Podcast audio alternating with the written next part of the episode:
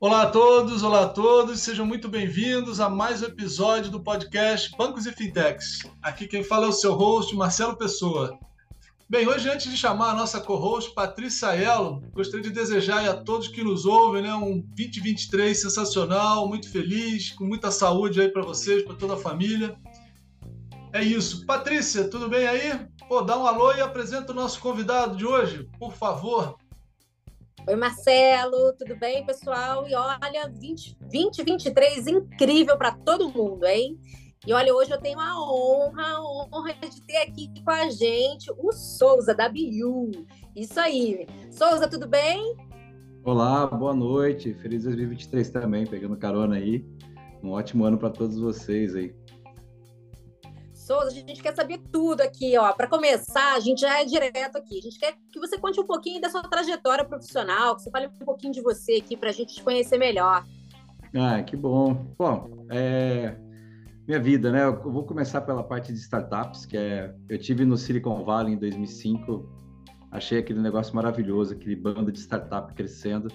E voltei para o Brasil louco para entrar em uma startup e fazer um, uma jornada dessa. E aí nós nessas buscas todas, eu encontrei o Loise, né, que é o fundador da, da Móvel e hoje presidente do iFood, é, criando uma startup, se chamava Compera no passado, era uma casa, literalmente uma startup, assim, uma casa alugada. Entrei ali e aí diversão o tempo todo, né? Aquelas montanhas russas de lidar com startups o tempo todo. E pô, depois eu gostei muito desse jogo, assim, a gente aprendeu a trabalhar com investidores. O Rio Bravo foi o primeiro investidor nosso e a gente acelerou muito a startup. Então a, a brincadeira nossa era comprar, fazer merge, acquisition, fazer spin-off, split, enfim, fazer uma série de coisas e operações. Isso deu super certo, né? A Mobile, é, nesse tempo que eu tive lá, mais de 10 anos, a gente lançou grandes nomes no mercado, como Ingresso Rápido, Simpla, o mais famoso é o iFood, mas tinha, teve o Play Kids, que foi um grande acerto, Leiturinha, é, vários, né? Apontador, tinha várias uh, startups ali. Eu encerrei esse ciclo. Várias e dessas aqui eu tenho em casa, ó. Várias dessas eu tenho em casa. Play Kids, é, leiturinha, iFood. Todas, várias fazem parte da minha vida já, ó. Usuária, né? Nossa, um fato curioso sobre Play Kids, né? E totalmente brasileiro, uma, uma obra-prima. Esse não foi uma startup acelerada, foi um, uma criação dentro de casa. E a gente, pelo menos no tempo que eu fiquei lá, nos cinco anos desse produto lançado, é, o Play Kids foi top download na categoria Kids é, nos Estados Unidos nesses cinco anos, né? A ponto da Apple convidar para um WWTC é, DC para fazer um lançamento do Apple Watch. No lançamento do Apple Watch, o Play Kids era a única empresa que estava com o aplicativo no Apple Watch, lá, anunciado por Tim Cook e tudo, tudo mais. Foi, um, foi uma coroa muito grande, assim. Parabéns, parabéns. É isso. E aí saí e fundei a Biu. A Biu eu costumo dizer que é uma mini móvel, né? A móvel nunca fez rodadas em early stage. E aí eu tô, tô vindo agora para agregar com conhecimento e investimentos na, nessa fase early stage das empresas, das startups.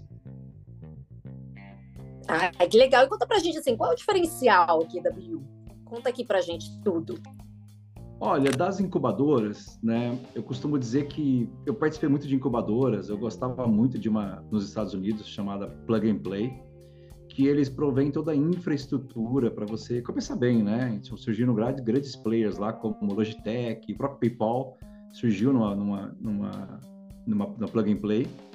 É, e aí eu achei esse modelo muito legal. Só que eu acho e é, esse Suabil surge disso que só a infraestrutura não é o suficiente. Né? As startups ela precisa é, de muito conhecimento. Então, né, os empreendedores, não só no Brasil, mas de forma geral, falam: eu vou com a cara e com a coragem. E aí eu tenho uma frase que é assim: a cara e a coragem, ela não chega onde o conhecimento chega, né? Então, para ter aquele grande resultado ali, só cara e coragem não vai. Você tem que buscar, você tem que buscar conhecimento em todas as áreas. Então, a BIU ela tem esse lado de conhecimento. Eu costumo dizer que nós somos uma empresa de edtech, de educação é, é, o meu foco principal, é o meu propósito de vida. Eu, eu adoro ensinar, pegar tudo aquilo que eu aprendi e colocar na cabeça das pessoas. Então, esse é um grande diferencial. E um atrativo que a gente lançou só agora, né? Tipo, até 2020 a gente tinha passado, feito mais, mais de mil startups passaram por nossas mãos, né? Mas somente durante a pandemia que eu aprendi muito sobre esse mundo de blockchain, de tokenização. E nós agregamos isso este ano agora, no finalzinho de 2022, mais isso, que isso vai trazer muito investimentos para as startups. O Souza, só também aproveitar, desculpa, Paty, é, Não, vai lá. Momento, né, a gente está, assim, 2022 foi um ano meio duro aí, né, em relação a, a né, as startups no sentido de ter caixa, né, quem realmente não foi prudente aí é, teve né, dificuldades né, em obter outros outras rodadas e tal. Como é que você está vendo? Em que momento a gente está dessa, vou chamar dessa crise aí? Ou... Como é que você está vendo esse momento, cara? Olha, é uma, é uma leitura um pouco pessoal, mas eu converso com muitos fundos, né? Eu tô o tempo todo, mas não tem um dia que eu não fale com um fundo de investimento, né? Por causa das startups que a gente está, dos eventos e tudo, né? Eu, vamos lá, o que eu tenho de dados é que durante a pandemia, é, as pessoas investiram de forma imprudente, muito, né, em dizer vamos crescer, aproveitar e crescer, market share, etc. Injetaram muito capital nas startups, né, e principalmente nas que já estavam consolidadas, porque durante a pandemia seria um investimento mais seguro fazer isso. Essas startups simplesmente foram e contrataram muita gente no mercado. Então, se concentrou muito investimento e a gente viu quanto a gente não está preparado, o mundo não está preparado para mão de obra, né? Teve uma escassez muito grande de mão de obra de tecnologia, mercado de explota tapa, pessoas mudando de emprego três, quatro vezes no ano, recebendo propostas maiores. E quando acabou a pandemia, isso entrou numa realidade. Eu brinco que o break-even nunca saiu da moda, né? O margem de lucro. E as pessoas resolveram fazer as demissões, que a maior parte do custo eram folhas salariais, porque as empresas não voltariam a investir aquela quantia pesada da pandemia. Então eu digo que é uma normalização dessas, desses investimentos, né? não é um, um puxada de freio de mão, muito pelo contrário, né? Esse último, o último quarter foi grande de investimentos, né? Ah, os fundos voltaram a investir pesado nas startups. Cara, e aí só, só mais uma, o, as fintechs continuam sendo as, entre aspas, as queridinhas? Como é que está essa divisão do bolo aí? Fintech, sim. É, bom, tem aquela aquela mensagem que eu digo, assim como o Bill Gates falou que todo mundo teria um PC em casa, a, a, promessa é que toda grande empresa será uma fintech, né? Então não tem não tem como fugir disso. Isso faz cada vez mais sentido ter a, ter a sua fintech, ser a sua própria fintech. É, a operação financeira ali dos percentuais, dos centavos, quando ela é feita em escala, em volume, isso é muito é muito grande, é muito dinheiro na mesa e que justifica as grandes que possuem volume investirem em ter uma fintech própria, entendeu? Legal. É, você falou da tokenização, né, Patrícia é, Souza? Assim... Isso, isso que eu queria contar. É, vamos lá. É, a gente queria entender aqui por que entrar no mundo da tokenização. A gente gosta, a gente suspeita aqui, né, Marcelo? Mas a gente quer, quer escutar de você aqui. Bom, vamos lá. Primeiro, eu quero resolver uma grande dor no mercado, que na gíria do investimento é o momento early stage, mas é um early stage FFF, que é Family, Friends and Fools, que é aquele momento onde a startup ela nasceu. Isso é bom, é bem deixar claro, eu não, a gente não pega empreendedor de que não está aberto, não, não fez o MVP, não fez a sua POC. A startup tem que ter nascido, tem que estar lá o nome, o logo, o produto, e tem que ter acertado no MVP e ele precisa agora de uma grana para dar escala. Eu quero contratar, eu quero investir em marketing, eu quero escalar, impulsionar, a gente chama, né, o nosso negócio. Nesse momento, quando ele vai para um fundo, mesmo os anjos, eles estão cada vez mais para o cantinho, pedindo um DRE de dois anos de, de rodagem, um break-even ali muito, muito visível da operação e tal. Então, pô, esse mercado, esse nicho, ele está muito desassistido, porque quais são as opções? Ele tem que pegar um empréstimo a juros altíssimos, ele tem que colocar uma garantia real ali, colocar o patrimônio em jogo. É muito difícil empreender, né? A gente brinca que o governo pensa em bolsa para tudo e menos bolsa empreendedor, né? Para mantê-lo ali de pé. Então a gente entrou nesse mercado e aí para responder por que tokenização, porque o mercado de blockchain, tokenização, cripto, ele já estão mais acostumados com a volatilidade esse é um grande ponto. Então, eles costumam investir. A gente pode ver que pessoas investem desde cassinos na, antes do blockchain e no mundo virtual continuam investindo. Investem em quem vai ganhar o jogo da final, quantos gols vão fazer, etc. E existe um grupo que a gente chama de sério, que eles investem em tokenização, em ativos, de investimentos de curto e longo prazo, não só numa porta, num gambling, assim. Então, a gente viu que esse mercado existia. E aí, uma reportagem americana me chamou muita atenção, que o investimento em 2022 foi muito forte, perdão, 2021 foi muito forte em tokenização, só que 81% deu, deu, deu errado. E aí, quando a gente vai estudar, eram os dois pontos que a Bio poderia salvar, que era o, o, o, empreendedor com dinheiro, ele acha que vai resolver o mundo, mas ele não consegue resolver só com dinheiro. Ele vai contratar, ele vê o, o, o, problema que isso é.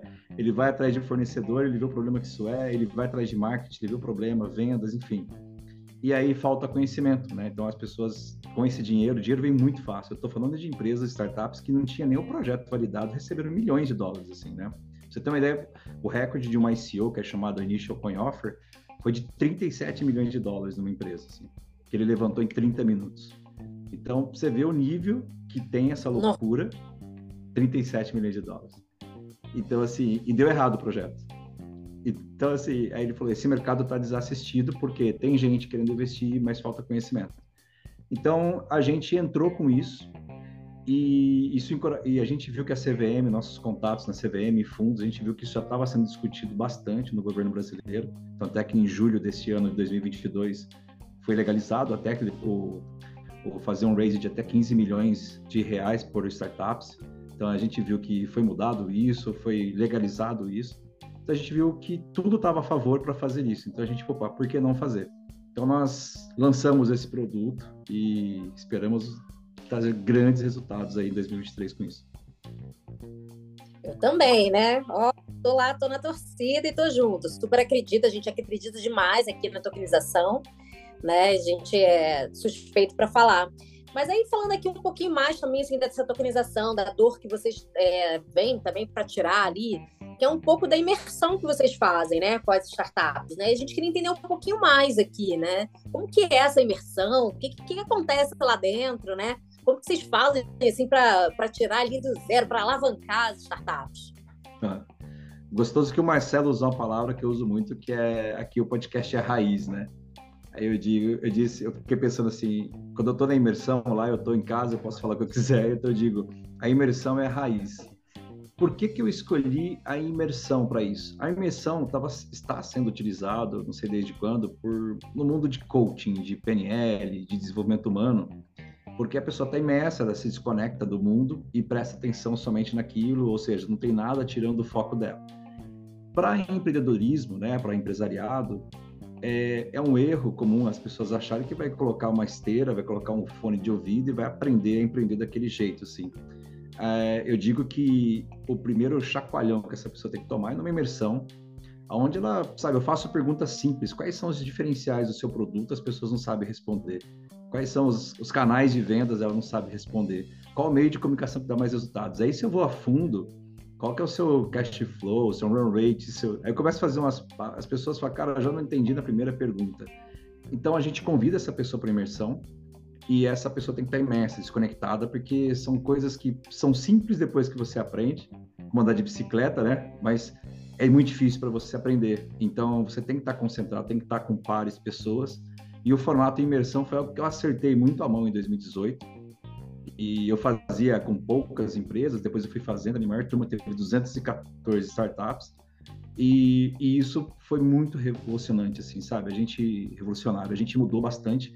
E eu trabalho muito com mindset, né? Eu utilizo muito ferramentas dessas que eu aprendi lá fora, na parte de mudança de mindset você vê que eu uso essa comparação, as pessoas entendem. Às vezes as pessoas sabem o que tem que comer e beber para emagrecer, mas elas não faz porque tem uma crença limitante, uma compulsividade, alguma coisa que está atrapalhando. Empreendedorismo é a mesma coisa. Ela sabe que ela não pode pegar o dinheiro do caixa, achar que aquele é salário. Ela sabe que ela tem que olhar os números todos os dias. Ela sabe que ela tem que ter um processo. A gente estava falando um pouco antes aqui de processo. Só que por que, que ela não faz, né? Por que, que cada dia ela quer fazer de um jeito? Aí eu falo, poxa, é, existem crenças limitantes, existem algumas coisas que você está trazendo de, de falta de inteligência e isso está impactando. A imersão a gente resolve tudo isso. A gente mostra que fica muito bem claro para a pessoa o que é que está limitando ela, como desbloquear isso e obviamente a gente não faz milagre, né? Quando a pessoa pois, é, aprende, essa, essa era a minha pergunta. Porque você até desculpa aqui assim, essa era a minha pergunta, porque eu sei que você foca bastante na inteligência emocional, né, ali do empresário, né? E aí a gente queria entender um pouquinho mais aqui, a gente está nesse ramo aqui agora, né, Mar? Entender um pouquinho mais aqui, assim, sobre essa inteligência emocional, o que, que você acha que é importante, né? Para o empresário ter ali no início, né, que ele está começando a empreender? Qual, o que, que você vê ali de mais importante, né, em, em termos de inteligência emocional, de equilíbrio? É, a gente quer escutar aqui um pouquinho você. Olha, Pati e Marcelo, eu vocês viram que meu histórico aí, né? Parece que a gente era supermans, porque quando eu falo que a gente ganhou de uma do próprio país dela, dos Estados Unidos e tal, que eram super-humanos, que a gente teve sorte. Mas na verdade era um grupo maravilhoso de pessoas que se desafiavam todos os dias e saíram da zona de conforto todo dia. E sair da zona de conforto é você trabalhar a inteligência emocional, porque o técnico, você não consegue programar mais rápido, desenvolver mais rápido, fazer deploys mais rápido, nada disso, né? Você tem que entender por que que, o, quais são os diferenciais daquele concorrente e por que que você está tão abaixo. Então, ao estudar esse inteligência emocional, não só com as pessoas, do time, a empresa, mas o cliente, o fornecedor, o mercado, como ele funciona, você aprende como isso funciona. Então, por exemplo, é, eu vou dar um exemplo que isso aconteceu mesmo lá com é, utilizando o PlayKids nos Estados Unidos. A gente no Brasil utilizava uma, um, um merchan que era o PlayKids ajuda a criança a ficar quieta na hora de comer. Então ela come e, e ela consegue prestar atenção ali na, na comida e, e prestar atenção no PlayKids. Verdade, verdade. E aí, pra gente, a nossa, nosso raciocínio era esse, assim, a gente vai bombar nos Estados Unidos. Quando a gente usou isso, quase acabaram com a nossa raça, porque eles estavam numa outra cultura, numa outra vibe, de disse, não, não pode, não sabe? Não pode, ai. Mas eu quero, quero saber, a mãe que tá assistindo aqui, que atire a primeira pedra. que você chega uma hora que se apela, na é verdade? Então, isso a gente ficava, pô, isso a gente só foi saber ao estudar a cultura daquele país, estudar a cultura daquele povo, de como é que estava acontecendo. Esses são vários casos. Interior, então, é quase uma análise SWOT da inteligência emocional. Interior, bom, eu comecei a empreender é, uma startup, quando eu disse para vocês, em 2005. E eu sou do ramo de tecnologia. Eu vou falar para vocês que não foi um ano, dois anos, foram vários anos, onde um diretor de tecnologia chegava para mim, né, que vocês sabem que eu fui o CEO da empresa, e ele falava: não, contrato mulheres para meu time. Mulheres não sabem programar. É, e de tudo que vocês possam imaginar, eu escutava. Então, assim. olha a minha ideia, cara, sou, olha a minha cara.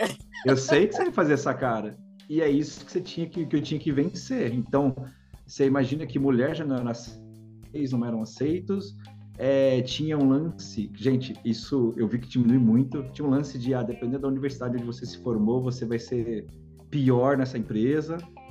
Então, é vencer isso todos os dias foi um, foi um obstáculo gigantesco. E aí, de novo, eu não precisava ensinar eles a programarem mais rápidos, a, o horário de trabalho, é, nada disso. A gente falei, falei assim, gente, se eu não evoluir esse povo mentalmente, os nossos resultados será sempre abaixo do esperado. Então, e isso foi quando isso virou uma ferramenta. E eu fui estudar comunicação em Berkeley, né? É, e lá em Berkeley eu tive um contato com o meu coach, que era o Richard, e ele, quando ele quebrou minha cabeça em pedacinhos, que é isso que os coaches fazem, assim, um coach né, de pieces e tal. Aí eu falei, adorei que esse cara fez comigo, eu voltei um, um lixo, mas eu falei, legal, vamos aplicar isso. E aí você fica, você fala assim, cara, chega no momento, quando você, principalmente uma empresa como a Móvel da Vida, ela contrata os melhores do mercado. Então, eles são melhores do que eu tecnicamente, muitos melhores, que esse é o lema, né? Contrate pessoas melhores que você. Então, o que, que eu posso ensinar? Eu preciso ensinar harmonia, eu preciso ensinar a inteligência emocional, eu preciso ensinar a empatia, eu preciso ensinar a, a conviver com o diferente, a unir isso em prol maior, a unir isso como um time. Então, eu fui muito longo nessa pergunta, mas é um dos temas que eu mais gosto, que eu sempre explico, as pessoas falam, pô, você tinha computadores megas avançados, é, gênios, uma bola de cristal para fazer isso? De jeito nenhum, a gente lidava muito com o ser humano e isso deu muito resultado. E isso dá muito resultado até hoje. Por isso a BU nasce de ser você mesmo, entendeu? De parar de ah, eu venho de uma família ou de uma sociedade que não aceita mulheres, não aceita gays, não aceita diversidade, não aceita opinião contrária. Eu falo, esquece, assim, tipo, seja você na sua essência. E esse é o grande nome nosso, nasce disso. Quando a pessoa entende que ser ela mesma, na melhor versão dela, vai dar grandes resultados para ela, para a vida, para a empresa, para tudo, para o ecossistema, para o universo, isso muda a chave e é uma chave assim incrível assim. E eu, adoro virar essa chave nas pessoas. Nossa, até me emocionei aqui, porque acho que é tudo que eu prego sempre, né?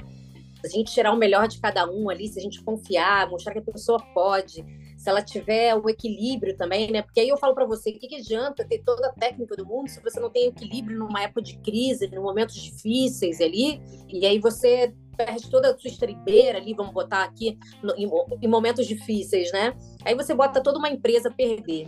E, e nossa, tudo que você falou ali são é, é música, né, para meus ouvidos ali, porque eu sempre é, e eu falo, né? O cara, das vezes, de uma faculdade, você tocou num assunto ali que eu, eu sempre briguei muito, né? Onde eu trabalhei. É, se você pega um cara, às vezes, de uma faculdade ruim ali, mas ele tem aquele espírito dele ali de sobrevivência, de vontade, de querer, de acontecer, cara, ele vai ser muito melhor do que um cara que estudou em sei lá onde, entendeu?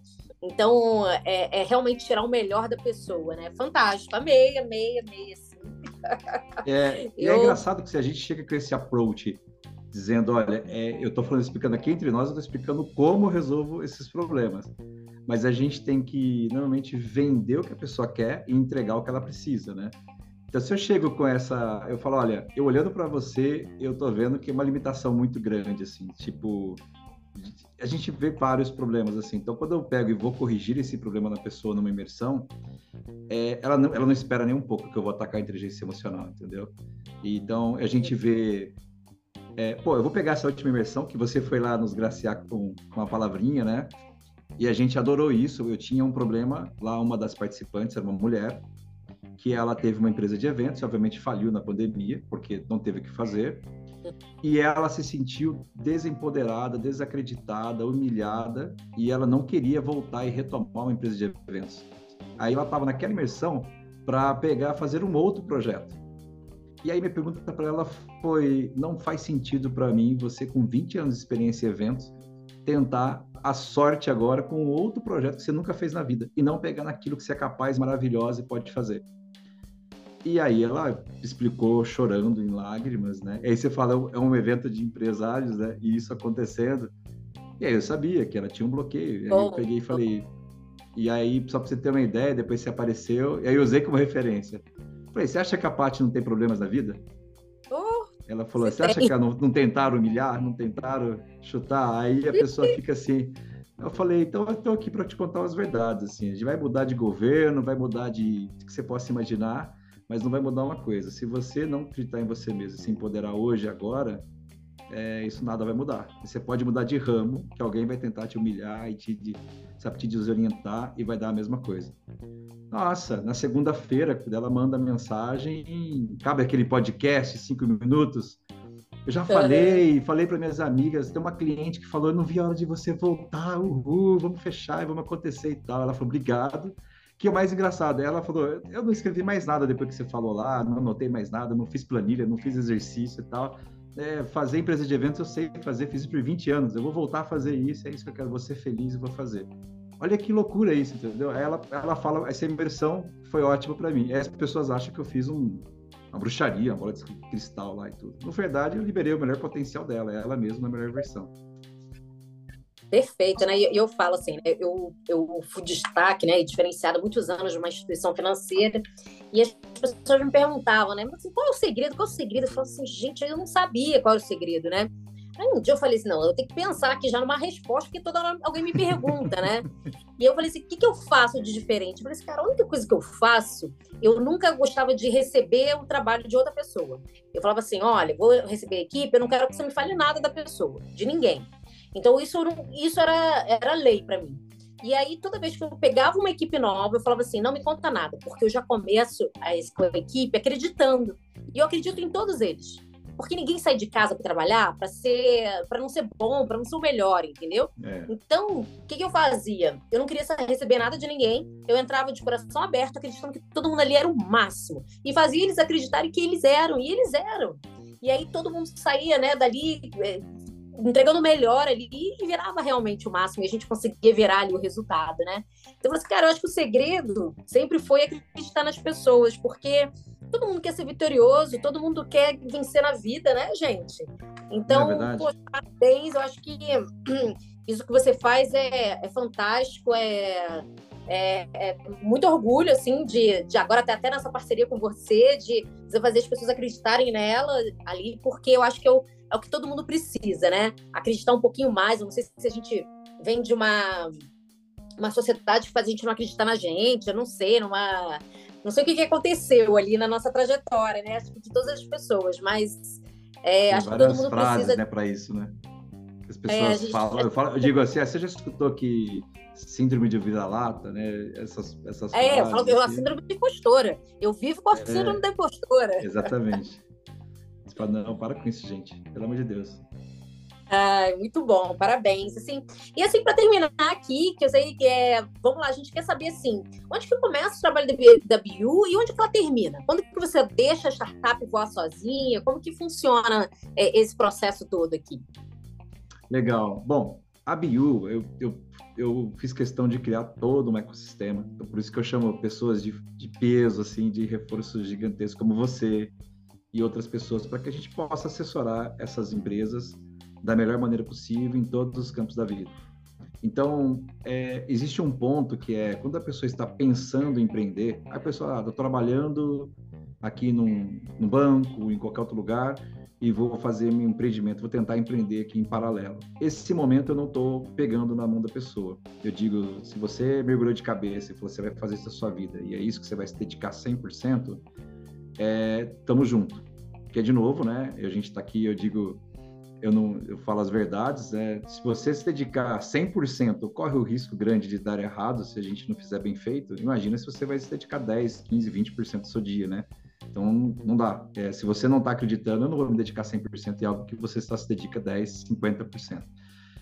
Então, se a empresa tá fez o MVP, fez a POC, mesmo que seja negativa, devendo para todo mundo e tudo mais tal, mas ela tem ali uma empresa e fala, eu preciso que essa empresa dê certo, e aí, com o conhecimento necessário, investimento necessário, isso vai dar certo, então a gente pega na mão e ensina a pessoa a fazer o negócio. É, um ponto muito, uma característica nossa, é eu não quero de jeito nenhum que ela seja dependente de mim. Então, dela aprender a andar sozinha e fazer as coisas sozinha, isso é o melhor para gente. Então, o nosso método não foi feito, você nunca viu uma pessoa fazendo duas vezes a nossa imersão, ou tanto mais de um ano com a gente. A gente quer acelerar e fazer acontecer. Depois que ela recebe esses aportes financeiros nossos, de fundos, etc., é, é, a gente fica por mais um tempo monitorando, vendo se está tudo perfeito e faz pequenos ajustes, porque a pessoa não desaprende.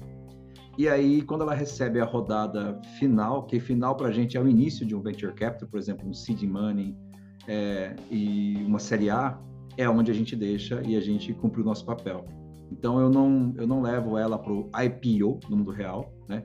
Eu não a levo para série para outras rodadas como série série B, secundárias, nada disso. Eu acabo focando entre no early stage realmente. Então quando as pessoas pegam o mapa do investimento, uh, o early stage é minha jornada e depois eu largo disso. Até mesmo porque eu quero ficar bem com todos os fundos, né? Tipo, eu não quero pegar os espaços deles. Falar assim, ó, um ótimo projeto aqui para você investir, dois anos de DRE é perfeito você já sabe todos os problemas de pessoas, de processos, de mercado, de business e tal, tá prontinho para vocês investirem, né? Eu digo que eu estou fazendo o trabalho deles, né? Alguns deles eu falo, pô, estou fazendo o seu trabalho. Tudo isso que você tinha que fazer de pesquisa de mercado, tudo a gente já fez. Agora é só você pegar na mão dessa pessoa e ser feliz. E aí a gente tem feito esse processo aí. É, a gente está quase comemorando agora em janeiro, uma delas vai receber um aporte de 25 milhões, então a gente está mega feliz de soltar a mão dessa pessoa, mas saber que isso deu certo, entendeu? Ai, muito legal, muito bom. Ah, muito bom. Aqui. E aí, Mar?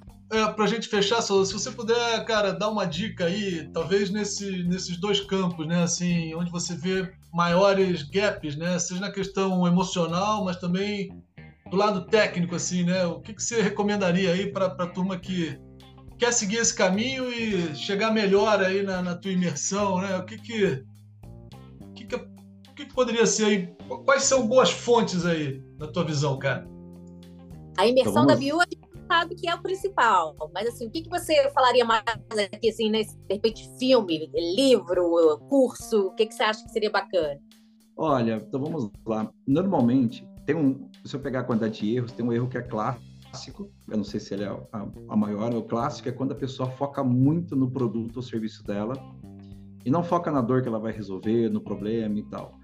Então, eu vejo pessoas se preparando demais, assim. Então, por exemplo, é, eu vou pegar exemplos qualquer, assim, de uma pizzaria, a pessoa se preocupa em fazer 40 sabores de pizzas, não sei quantos tipos de massas e etc e tal. E quando você vê que as pizzarias mais famosas tem aquela, você fala, olha, a, a, a calabresa daquela pizzaria é maravilhosa, a portuguesa daquela pizzaria é maravilhosa. Você não, você não lembra os 40 sabores.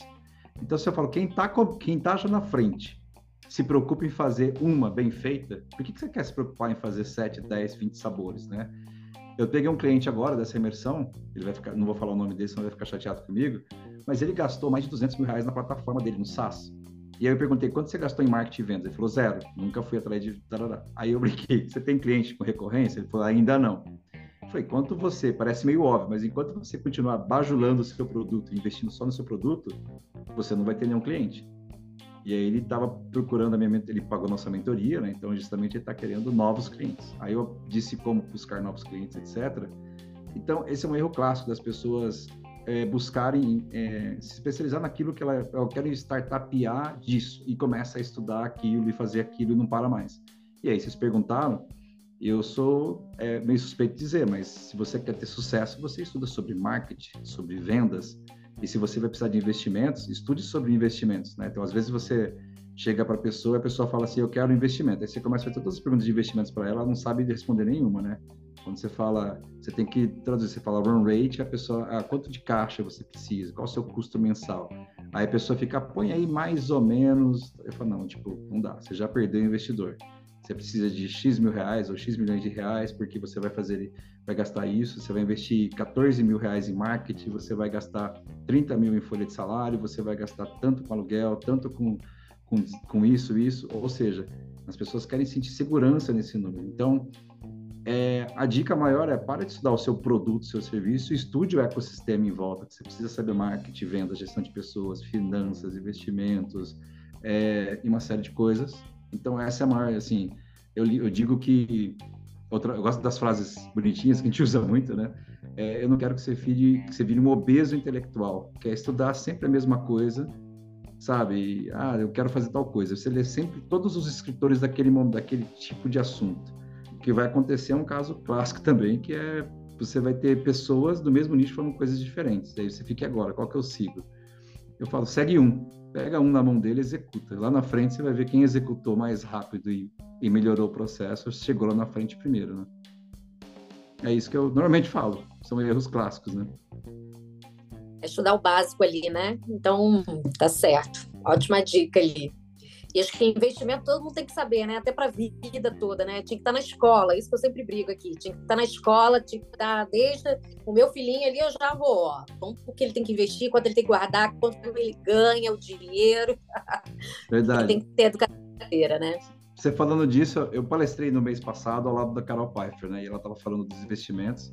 E ela trouxe lá que menos de 1% dos brasileiros investem né, em bolsa. Aí você fala, poxa, que desastre, né? Do tipo, o que, que vocês estão fazendo, né? Para onde vocês estão colocando seu dinheiro? As pessoas não estão, né? Não estão poupando, não estão conseguindo investir. Então, não estão se organizando, porque acho que o investimento é sempre o que sobra, né? E nunca vai sobrar, porque a gente sempre vai arrumar alguma coisa. Investimento é disciplina, né? É, é, é mensal, é um boleto ali. Eu brinco que é um boleto mensal. É, é triste isso. Eu falo, poxa, então e você vê outras pessoas já investindo. Você sabe que, só um último detalhe, blockchain, né? É, quando a gente olha a idade das pessoas investindo, é uma galera super jovem, super jovem investindo em blockchain, Web 3.0. E aí eu fico feliz porque a nova geração, essa galera do Web 3.0, nasce sabendo investir, entendeu? Óbvio, alguns investindo errado em coisas achando que é resultado imediato, mas você vê um grupo, a discussão é seríssima entre eles, assim, de jovens, adolescentes, assim, do tipo, olha, uhum vamos investir. Eles colocaram assim: se prometeu resultado rápido, não invista. Eu falei: isso, vamos lá, tá certo. não, é bom, é bom ver essa nova geração. E eu falo ali assim: olha, aqui em casa, né, tem seis aninhos, mas é, sabe que precisa minerar ali para ter o Robux, do Roblox, já sabe como que tem que conseguir o dinheiro, como que vai é, investir na cripto, como, né? Então, acho que a nova geração já vem com tudo. Mas a gente precisa resolver esse legado que a gente tem ainda aqui e botar a turma toda para investir, né? Com certeza. Investir em projetos sérios de startups, né, tokenizados, isso é um bom caminho. Opa, tá certíssimo. Mar, vamos encerrar? Alguma pergunta mais aqui para o Souza? acho que fantástico, fantástico. É incrível aí, cara. Tua, tua história, tua experiência, foi uma honra aí te conhecer. Eu acho que Né? Vai ser um sucesso também, né? Esse momento novo aí, né? Da... Que já é antigo, né? Mas acho que essa sacada aí realmente da tokenização vai, vai fazer diferença, cara. Parabéns aí, sucesso infinito aí para a Biu, cara. Obrigado, obrigado. só agradecer. Obrigado pelo convite, obrigado, Paty, obrigado, Marcelo. E sucesso para vocês aí também, né? Estamos juntos, 2023 é nosso. Que legal. Opa, isso aí. Obrigada, Souza. Vamos com tudo aí, ó. Vamos. Tokenizar. Falou, tchau, tchau. Vamos sim. Obrigado, tchau, tchau. gente. Tchau, tchau. Um abraço.